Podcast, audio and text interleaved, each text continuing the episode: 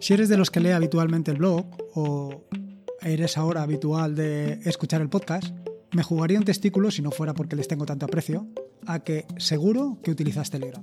Y eh, no solamente eso, sino que eres un usuario mmm, potente de Telegram, que le saca o le exprime hasta la última gota. Si no es así, si no utilizas Telegram, deja de escuchar este podcast inmediatamente e instálatelo en tu móvil. Soy Lorenzo y esto es atareado.es versión podcast. Este es el vigésimo octavo episodio del podcast, un podcast sobre Linux, Ubuntu, Android y software libre. Aquí encontrarás desde cómo ser más productivo en el escritorio o montar un servidor en un VPS hasta cómo convertir tu casa en un hogar inteligente. Vamos, cualquier cosa que puedas hacer con Linux seguro que la vas a encontrar ahí.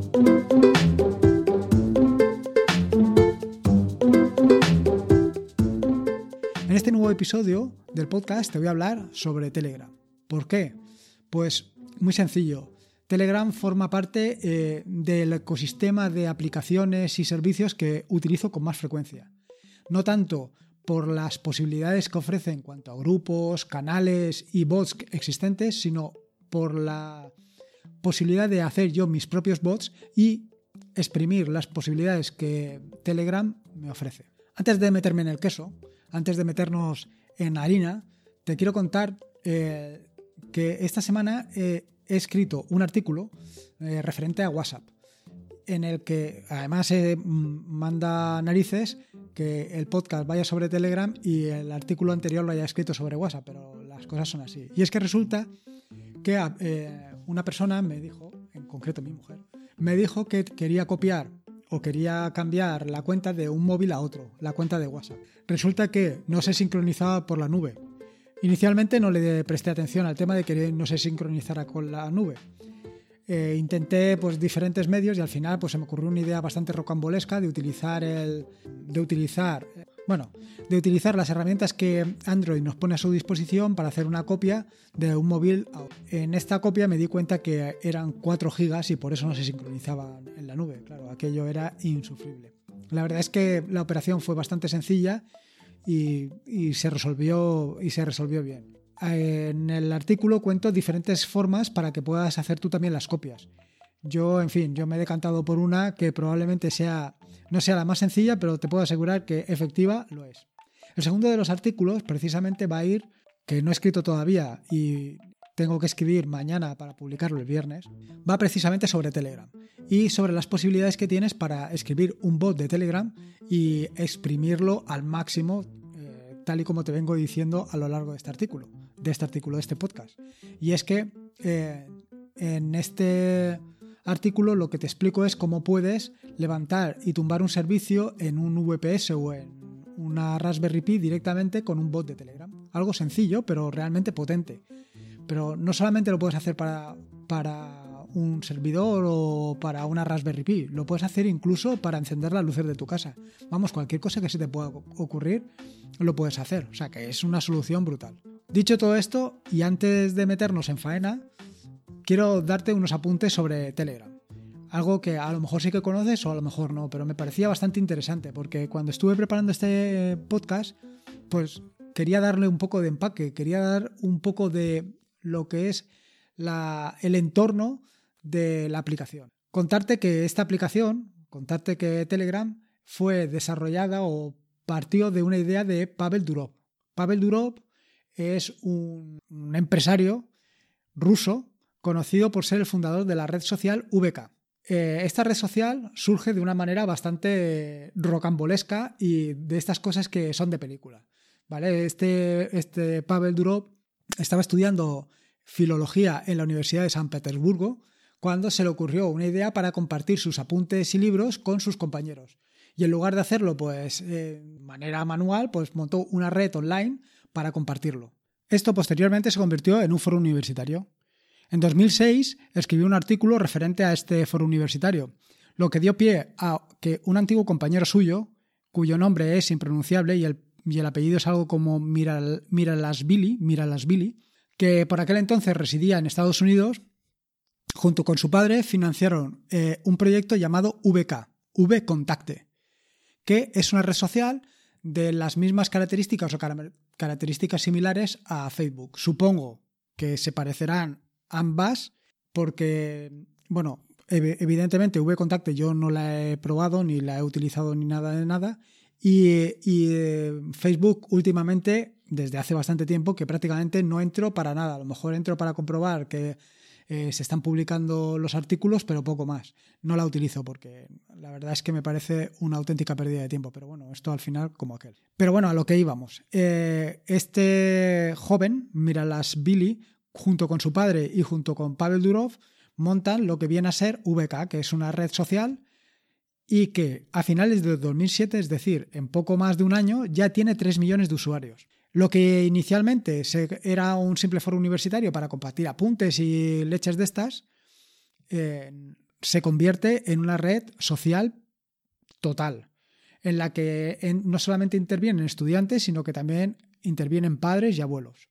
Esto, todo esto es eh, sobre finales de 2007. En 2010, ya la Recording Industry Association of America apunta a WeContacte como el segundo lugar de distribución ilegal de música en el mundo. No solo eso, sino que en 2011 la Office of the United States Trade Representative es la que la señala como uno de los puntos de pirateo más importantes del mundo. Dicho esto, y ahora vamos al tema. En 2012 VK ya tenía 150 millones de usuarios, es decir, hemos pasado de 2000 de, tener, o sea, de tener en 2007 3 millones a en 2012 150. Ojo, ¿eh? 150 millones de usuarios. En 2013, que es la parte que nos interesa a todos, junto con su hermano Nikolai Durov, eh, montan lo que es Telegram, que siempre operó de manera completamente independiente a VK. En 2014 eh, se niega públicamente a entregar los datos de unos manifestantes ucranianos y a bloquear páginas de VK, según lo ordenaba el gobierno ruso. A mediados de 2014, eh, Pavel Durov es despedido como CEO de VK y según afirma Durov, eh, todo fue una maniobra de los aliados de Vladimir Putin para conseguir despedirlo de la compañía. En fin, que a finales de 2017, para que te hagas ya una idea, VK ya contaba con 270 millones de usuarios, que yo creo que más o menos son los mismos que tiene ahora mismo Twitter, una cosa así.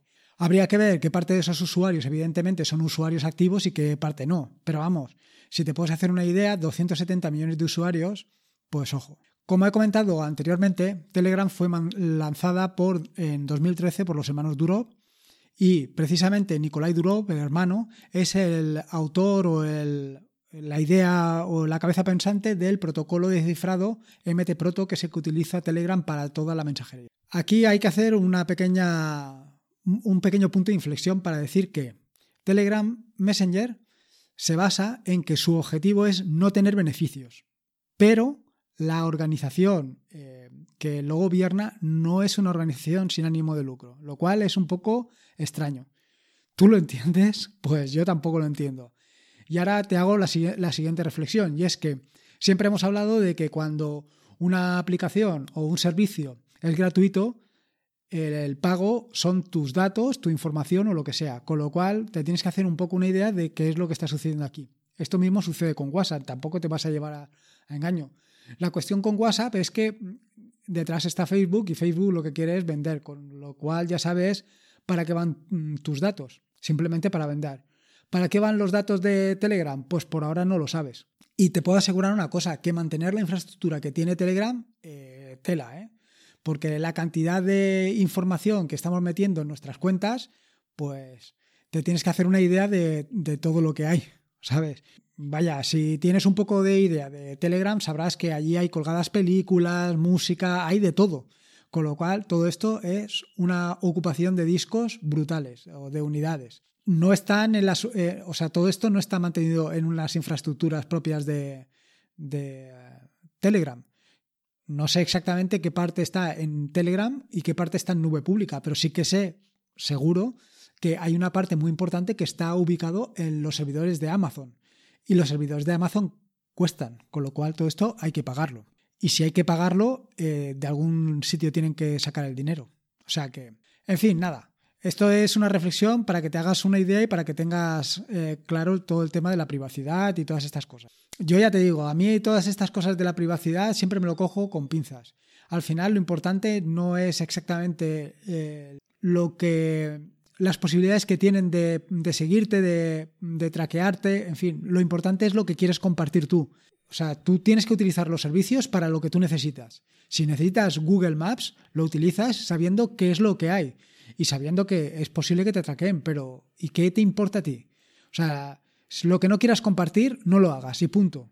No utilices los servicios o utilizar los servicios que necesites. Dicho a esta reflexión, sigo con lo importante. Eh, de Telegram tengo que destacar, por un lado, los canales.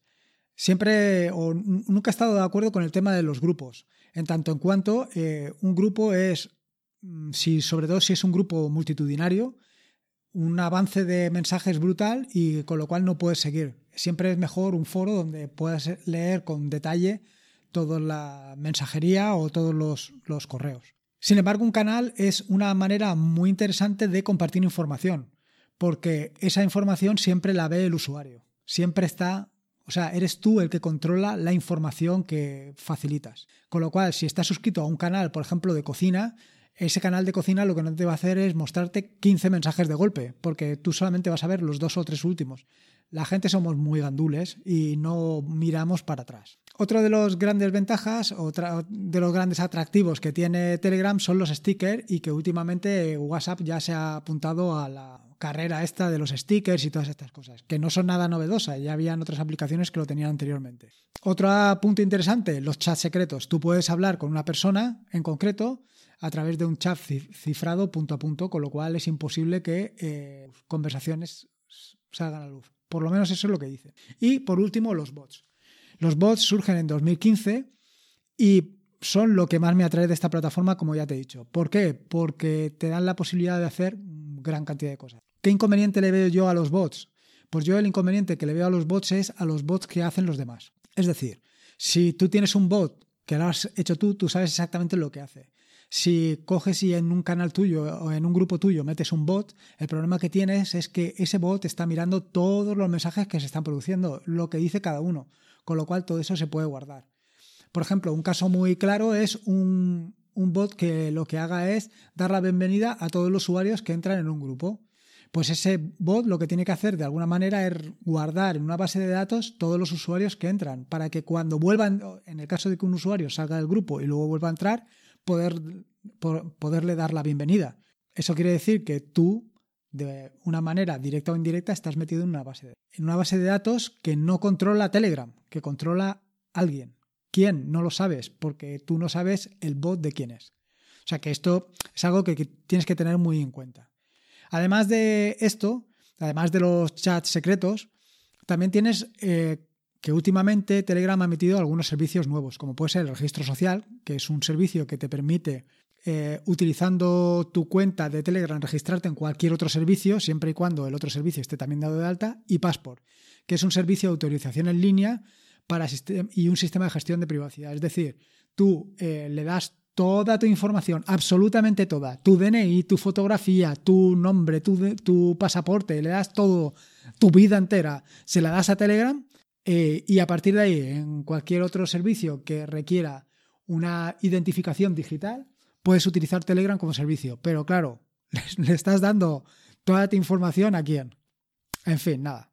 Respecto al tema de los clientes, bueno, eh, actualmente hay una veintena de clientes o más de estos clientes hay dos o tres que son oficiales y el resto pues no son oficiales. De los oficiales que yo sepa hay dos que son software libre y con licencia GPL 2 o 3, versión 2 o 3. Telegram X no es libre, no tiene licencia GPL, con lo cual, ojo. Y luego el resto, hay algunos que son libres, eso ya ni lo he mirado, y otros que no. ¿Esto qué quiere decir? Que si tú instalas una aplicación que no sea oficial y que no sea libre, pueden hacer con tus datos lo que les dé la gana. Porque lo leen todo, leen todos tus datos, no tienes ningún tipo de privacidad. ¿Que esto es bueno o malo? Bueno, aquí es lo de siempre. Depende de lo que tú compartas en Telegram. Si tú en Telegram estás compartiendo fotografías en las que sales desnudo, pues hombre, chico, ojito con lo que estás haciendo.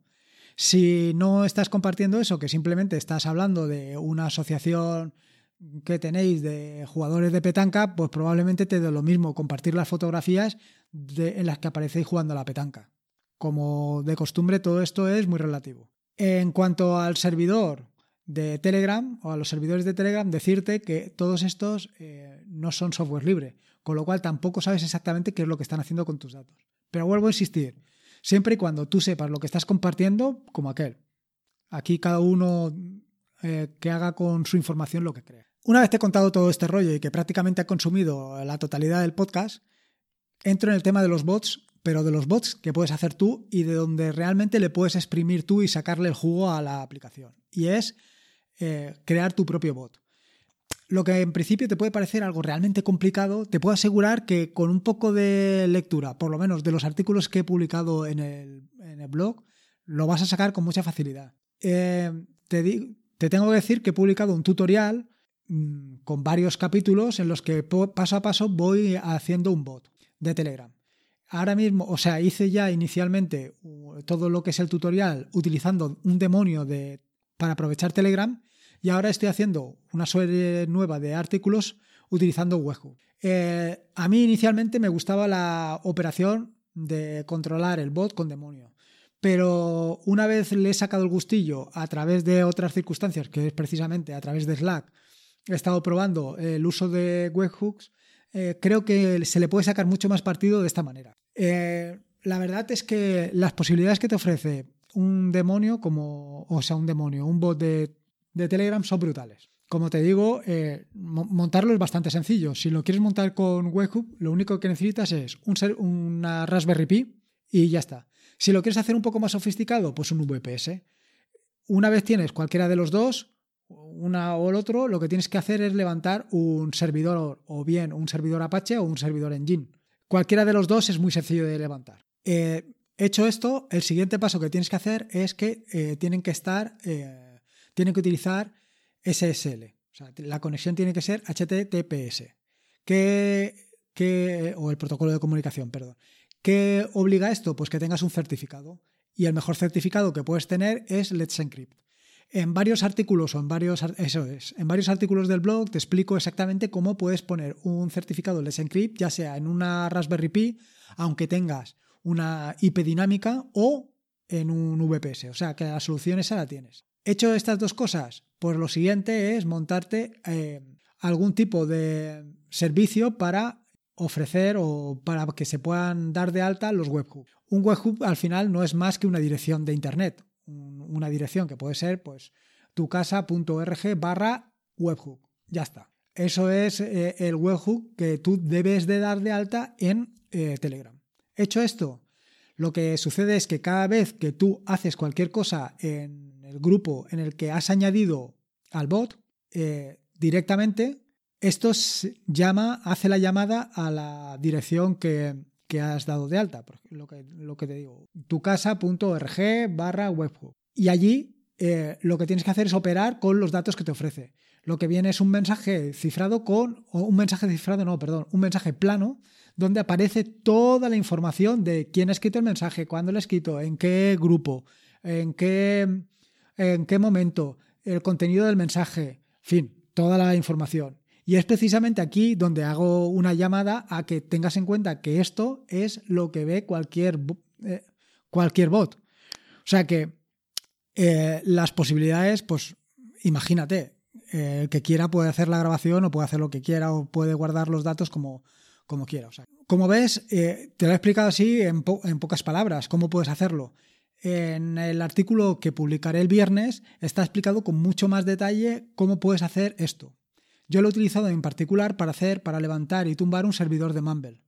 Eh, la operación eh, hace algunas cosas más, como por ejemplo levanta el, eh, levanta el firewall, bueno, levanta no, habilita los puertos del firewall que necesita o los cierra. De manera que cuando no estés utilizando el servicio, pues sencillamente lo tienes cerrado para que haya menos posibilidades de que otras personas puedan acceder a tu servidor utilizando esos puertos o que, en fin, puedan hacer cualquier cosa. La verdad, es muy sencillo una vez le has cogido el truco. Este bot en particular lo he implementado en, Python y utilizando la tecnología Flask. Realmente, como verás, son cuatro líneas, una o diez o doce, una docena de líneas. Es, es muy poco. Pero, pero las posibilidades que te ofrece son brutales. De verdad, yo te recomiendo que lo pruebes. Pero que te lo puedas hacerlo. Si te gusta un poquito la programación, yo me metería por ahí. Me metería primero a conocer Python por las posibilidades que te ofrece y luego posteriormente al tema de los bots. Pues precisamente por eso, porque puedes hacer muchísimas cosas. En fin, espero haberte picado un poquito con esto de la programación, con esto de Python. Y si te gusta, pues incidiré más sobre este tema. Ya sabes que estoy abierto a que me des tu opinión sobre las cosas que te gustan o lo que no te gusta o lo que sea. En las notas del podcast que encontrarás en atareado.es están todos los enlaces que he mencionado a lo largo del mismo, que en este capítulo la verdad es que han sido muy pocos. Simplemente quizá la biografía de Pavel Durov y alguna otra cosa interesante. Te recuerdo que puedes encontrarme en atareado.es, así que pásate por allí y sobre todo dame tu opinión del podcast.